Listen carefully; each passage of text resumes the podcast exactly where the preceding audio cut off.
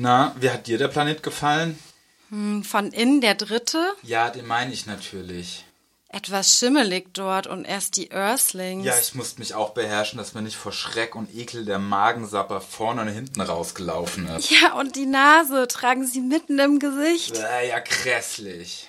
Das Rotzorgan direkt über dem Schnabel. Was sag ich? Das ist gar kein richtiger Schnabel bei Ihnen. Das ist, das ist ein Mund. Mich schüttelt's immer noch. Und diese Segelohren statt richtiger Antennen.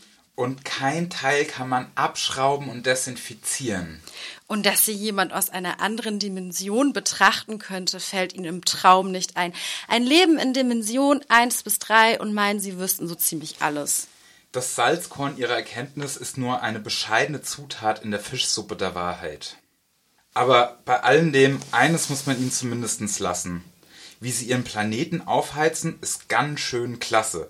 Da wird's noch richtig warm werden. Make Earth hot again. Ja, das läuft, als hätten sie es in ihrem roten Blut. Das gibt bald eine richtige Sauna. Das ganze Jahr Dampfbaden. Aber viele Earthlings werden an dem Experiment sterben. Ich weiß, du wolltest schon immer Tierärztin werden. Aber ein wenig tun sie mir leid. Sollten wir sie nicht irgendwie warnen? Aber das wissen sie doch selbst. Wenn es jemand anderes sagt, dann erschrecken sie vielleicht. Wo die Vernunft nicht hilft, hilft nur der Schreck. Aber das haben wir doch schon längst gemacht.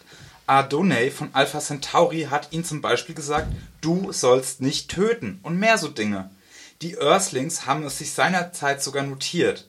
Aber siehst du eine Veränderung in ihrem Verhalten? Tja, also ja, so richtig gefruchtet hat's nicht.